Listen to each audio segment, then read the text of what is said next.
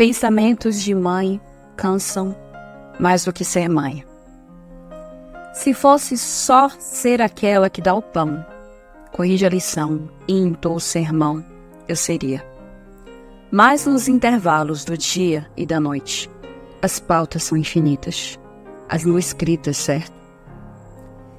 Exausta, eu passo como um iceberg de dois dedos de gelo e quilômetros afundados.